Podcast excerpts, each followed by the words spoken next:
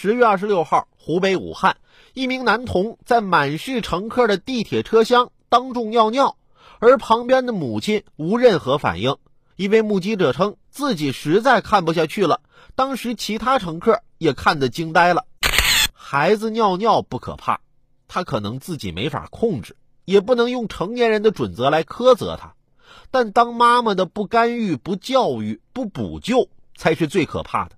既然带孩子出门，就要预料一些他们不受控的情况，然后有所准备。父母是孩子最好的老师，如果父母自身都没素质、不守规矩，很难想象将来孩子长大了会是什么样子。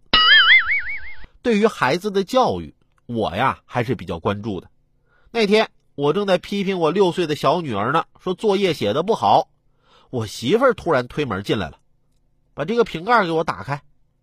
我觉得这在孩子面前我得做个姿态呀，我就说看着小的还得照顾着大的，幸亏这家里就两个女人。我媳妇儿愤愤不平地说：“我每天回家后也没闲着呀，我挣钱还比你多呢，我这问心有愧呀。”无可奈何地说：“就当你是花钱买我回家吃闲饭的好了。”我媳妇儿还得理不饶人了，那我还不如当初买个更好的呢。女儿啊，这时补了一句：“就是的，妈妈，以后打折的东西可不能买啊。”